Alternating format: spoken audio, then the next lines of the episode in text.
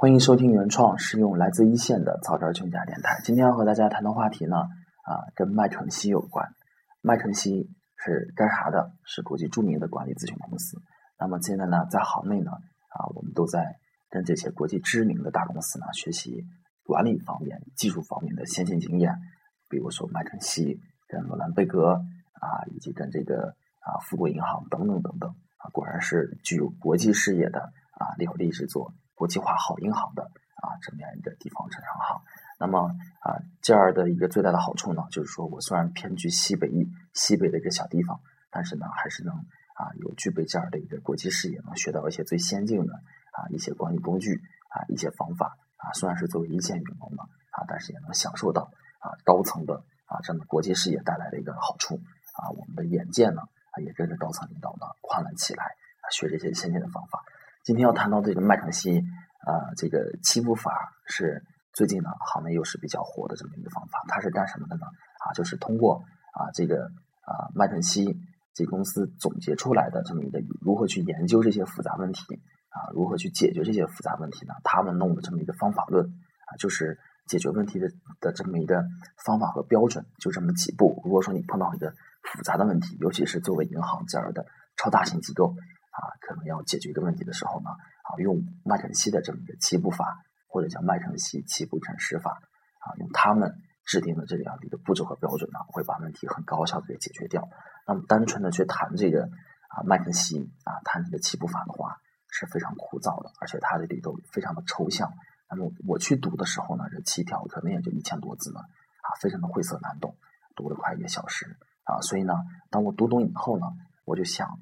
光这样的话，我和大家分享的话，大家可能理解起来有难度，所以呢，我就用了一个啊，我昨天呢一晚上的时间呢，写了一篇小文章，叫做啊，用麦肯锡七步法解决夫妻家务难题，就是用这样一个非常通俗的例子，然后把这样一个分析方法啊揉进去，这样可能会更好的、更快的吸收这个七步法的一个概要和精髓啊，小夫妻家务难题啊，这个应该是。啊，我想我的听众朋友里头有这个刚结婚的话，啊，对于婚后的生活呢，啊，应该都有一个共同的认识，四个字形就是兵荒马乱。啊，理由在哪儿呢？啊，因为我们都没有经验嘛，啊，以前没结过，啊，对吧？而且我们大部分都是独生子女，没有这个相关方面的经验。啊，家务难题，啊，在婚后生活，婚后生活呢，做家务呢，就是最大的一个问题。而且呢，据专家，据专家研究呢。啊，因为这家务呢产生的纠纷呢，是造成夫妻感情不和一个非常非常非常重要的一个因素呢。所以呢，我今天就不拿这个作为引子呢，啊，套着这个麦肯锡七步法来分析一下如何去解决家务难题呢？那么麦肯锡七步法，那么它第一步就是说通过这七步让你去分析问题啊，研究问题，总结问题，最后导出结论。那么它它的第一步呢，啊是非常重要的一步，就是明确啊，明确概念。就是说，明确我们要解决的问题究竟是什么。那么套在这个夫妻啊家务难题上呢，就是来研究家务难题的概念是什么，界定范围是什么。比如说，这个啊扫地拖地，这是夫妻俩能达成共识的，这都是家务。那么啊洗衣机做饭、洗锅买菜啊，这也是家务啊，都能界定好。那么这个啊这媳妇捶背算不算家务呢？对吧？给这个老公洗个臭袜子算不算家务呢？有其他一些事情。那么，只有把这个啊相关的概念都界定清楚以后呢，我们的交流、我们的争论啊，才能找到一个啊着力点。不然的话，你这个概念家务，你争论来争论去，你都不知道家务是什么，你争论来争论去，容易跑偏。还有这个难题啊，何为难题？是谁做，还是啊做多做少，还是做的一个程度啊？难题要有一个界定。那么，经过呢？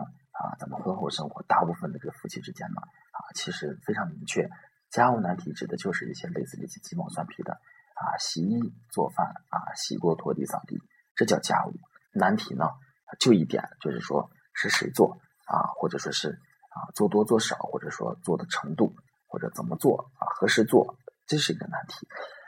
那么按照麦肯锡这个七步法第一步，我们就界定清楚了这七步法啊这个家务难题的概念。那么第二点，它的这个着力点在于哪呢？第二点就是说，分析一下影响这些问题的主要因素是什么？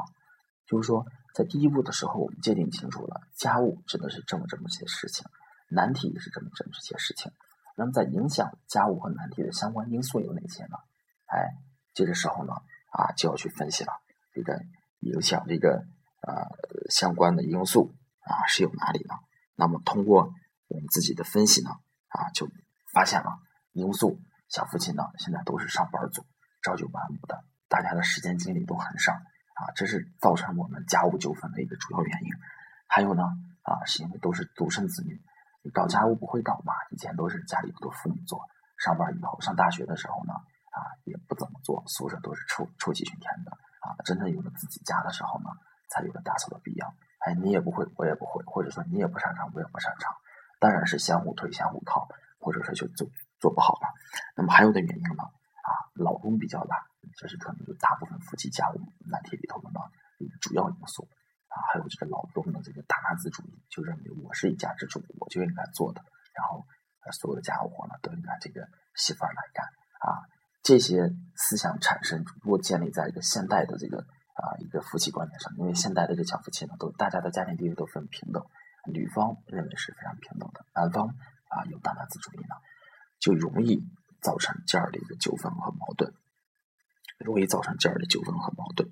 那么这个呢，就是影响啊这个家务难题的一些相关的一些因素啊。大概这么多，我举了几个例子。那么这是第二步，第三步呢啊，麦肯锡七步法第三步呢叫做抓大放小，就是说问题也好，因素也好，我们挑关键的问题去解决啊，不关键的问题呢，我们把它抛开。因素也好，我们挑关键的因素去解决，不关键的呢。把它抛开。那么在家务难题里头呢，啊，刚才一开始在第一步里头呢，列举了那么多的问题啊，那么多的家务，关键的是在哪呢？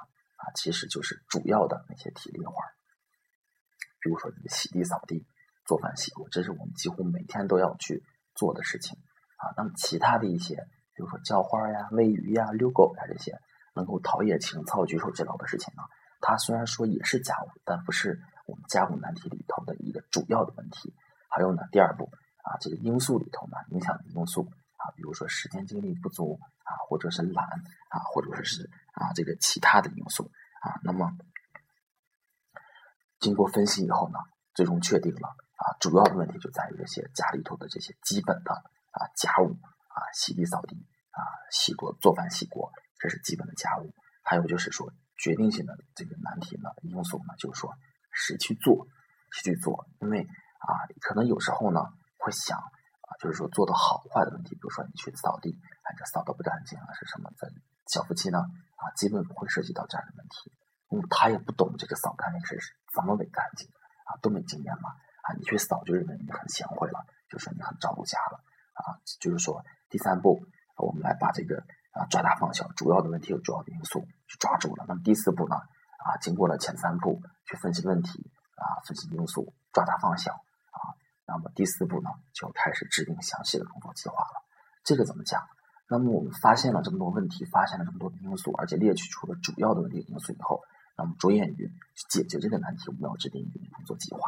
工作计划呢，是一定要要有可操作性的。比如说，哎，我们这么多的家务难题，那么好吧，我们列举一下这个洗地扫地。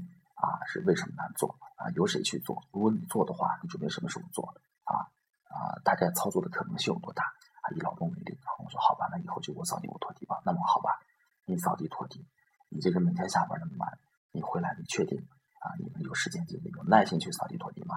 哎，老公发誓说，我一定有耐心。那么你知道怎么扫地拖地吗？先学吧，学会以后说啊，你知道用多长时间吗？这个会不会影响到你看电视？会不会影响到你学习？那么就是把这些啊需要，就是说啊，就是说我们制定一个工作计划，我们去探讨夫妻之间去探讨，我们怎么样去把家务这些乱七八糟的事情呢啊去探讨清楚啊交流清楚啊相互之间有确定性的认识，就是定一个大的计划。哎，第一步啊先归拢一下有哪些家务活儿，第二步抽时间呢我们去探讨，第三步呢。我们要在几天之内有确定的成果。那么后来呢？经过举个例子呢，经过小夫妻沟通以后，麦肯锡第四步，他们就决定说：好吧，那就等啊下周的每天晚上吃完饭、看完电视以后呢，我们抽出来半个小时呢，把这个事情落实一下，制定详尽的、具体的、可执行的计划。那么第四步，第五步深入的分析。其实，在第四步的时候呢，我已经讲了，就是深入的分析。比如说扫地谁去做，怎么做？可可能性有多大？就是深入的分析，把每一条都拿出来啊，你去操作，那么有困难在哪里啊？或者说你去拖地，那这个拖把你喜欢用吗？需不需要去换一个拖把？那么啊，扫地，如果不喜欢扫地的话，那咱们可以去换一下。就是通过深入的分析，把第四步所制定的这个工作方方法呢，啊，作为一个啊一个深入性的啊可执行的这么样一个措施操作。那么第六步呢，就是说我们这个问题也找到了啊，关键的也找到了，计划也制定了，然后也经过了合理性的论证。这个时候呢，我们就能导出结论了，这就就能导出结论了啊，什么事情？该由谁做，这就能导出结论了。而且这个结论呢，应该是我们前期其实已经把最复杂的过程都已经做了，最核心的问题都已经触碰到了。第六步呢，应该是一个自然而然的这么一个结果，就看你前期的这个计划能不能执行，就看这个夫妻之间有没有诚意去相互交流了。哎，如果说真是把这个计划执行下来了，啊，得出了一个恰当的结论，对啊，什么事情啊，关键的事情是什么？该由谁做？第六步就是这样。那么第七步呢？就是说得出的结论啊，是否能够得到相关人士的认可？那么麦肯锡在第七条上呢，实际上呢，它作为一个管理公司呢，为什么加这么一条？是因为它是受托于人，你调研也好，你得出结论也好，最终呢，你都要受到甲方的一个牵制，就是说你得出的结论，甲方满意不满意啊？认可不认可？所以呢，把这个夫妻。家务难题，如果用曼城系七步法的第七步去套的话呢，我认为呢，啊，就是说小夫妻之间达成的共识呢，啊，受不受到利益相关方的一个支持？那么小夫妻家务难题，家务难题里头里的利益相关方呢，我认为不仅仅是夫妻之间，老公和老婆之间，那么还得考虑一个非常重要的啊，就是啊，婆婆和丈母娘。为什么这样说呢？因为现在呢，夫妻这个。结婚以后不如那几十年前了，那几十年前的条件比较艰苦。你你们要是说是一个结婚呢，大部分都是非常独立的，独立做主的，也不会去干涉你们太多的。现在呢，年龄都非常小，都太依赖于家里头。夫妻之间有什么一些鸡毛蒜皮小事呢，都要跟家里头汇报。所以说呢，家务分配家里头这么重大的一个事儿呢，啊，必须在确定的得出这么一个恰当的结论的时候呢，必须要参考到，哎，丈母娘怎么想。或者说女方在想婆婆会怎么想啊？即使说我双方同意了，哎，你洗锅你做地啊，这个你你洗衣服啊，这个都同意了，但是呢，如果让对方这个父母知道了呢，啊，难免会落下一个不好的名声。比如说婆婆会说啊，这个媳妇儿太懒了，然后这丈母娘会说啊，这个女婿太欺负我女儿了。所以这个呢，如果你没有得到这个一个利益相关方啊，可能有人考虑不到这个婆婆和这丈母娘的话，你没有得到他们的一个认可。或者一个窒息的话，你这个家务难题呢，还是要差很多啊，还是解决不了。所以说呢，第七步让这个啊，让领导让这个利益相关方的人呢，都得到他们的一个承认和认可。最终呢，你这一二三四五六七步呢，才得到了一个圆满的解决。那么这个呢，就是麦肯锡七步法解决家务难题的这么一个流程啊，谈的也不会特别细，因为家里头的事儿啊，如果听众当中结婚的啊，或者说是。知道接触过这些家里头事儿，就知道谈起来特别复杂，只能是挑一些简单的啊比较浮的一些事情，我们做一个啊一个指引性的一个分析。那麦肯锡七步法呢，确实是一个好东西，尤其在分析这些类似的比较复杂的、比较啊高难度的问题呢，啊它确实是一个值得见解的这么一个啊方法论啊。那么我希望呢，我的这篇啊通过通俗的家务难题啊所。